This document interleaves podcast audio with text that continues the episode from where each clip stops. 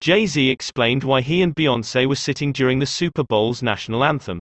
This year's Super Bowl 54 went off without any hitches that reached the scandalous apexes of Janet Jackson's wardrobe malfunction back in 2004, but there were still controversial moments. Though largely celebrated, Jennifer Lopez and Shakira's pro bono halftime show was criticized for being too racy, and much earlier in the evening, a key member of the musical interludes production company, the rapper mogul Jay-Z, caught flack along with superstar wife Beyoncé for sitting down during Demi Lovato's national anthem. But the Roc Nation founder says it wasn't done in protest.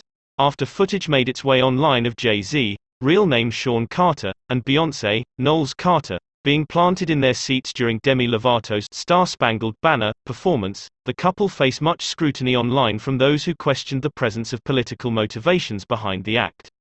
Speaking at New York's Columbia University on Tuesday, via TMZ, Jay-Z was asked if staying seated in that moment was meant to convey a message. In Jay-Z's words, It actually wasn't, sorry. What happened was not premeditated at all. Remember now, context.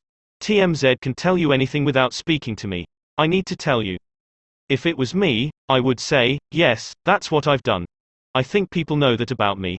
Granted, Jay-Z wasn't exactly in a prime position to make grand protests against the NFL, seeing as how he'd only relatively recently signed the Roc Nation deal with the league to produce the Super Bowl entertainment.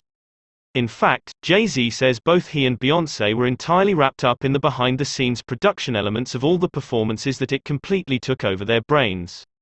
After Beyoncé shared that she was nervous for Demi Lovato, having previously performed during the big game herself, the musical couple discussed the audio volume being at a proper level to make everyone on the floor, stage really feel the music, among other topics.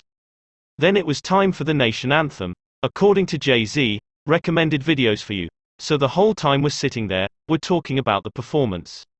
Then right after that, Demi comes out and we're talking about how beautiful she looked and how she sounds, and what she's going through in her life and to be on the stage, we're so proud of her.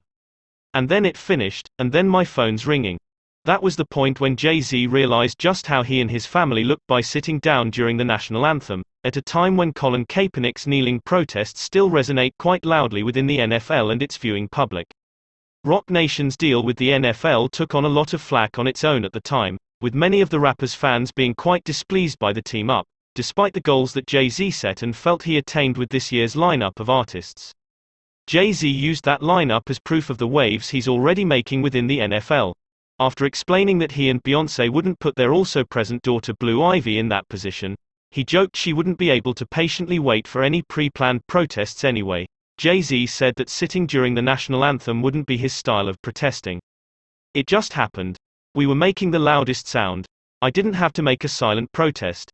When you look at the stage, the artists that we chose, looking at Colombian Shaq, Puerto Rican J-Lo.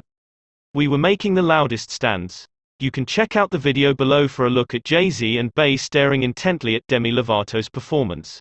Will this be the last word on the matter? Is there ever a last word on anything? Here's hoping next year's Super Bowl halftime show entertainers and pre-game anthem performers bring just as much excitement as Jennifer Lopez and Shakira did. Also, if we could get 100% fewer creepy Jason Momoa commercials, that'd be great.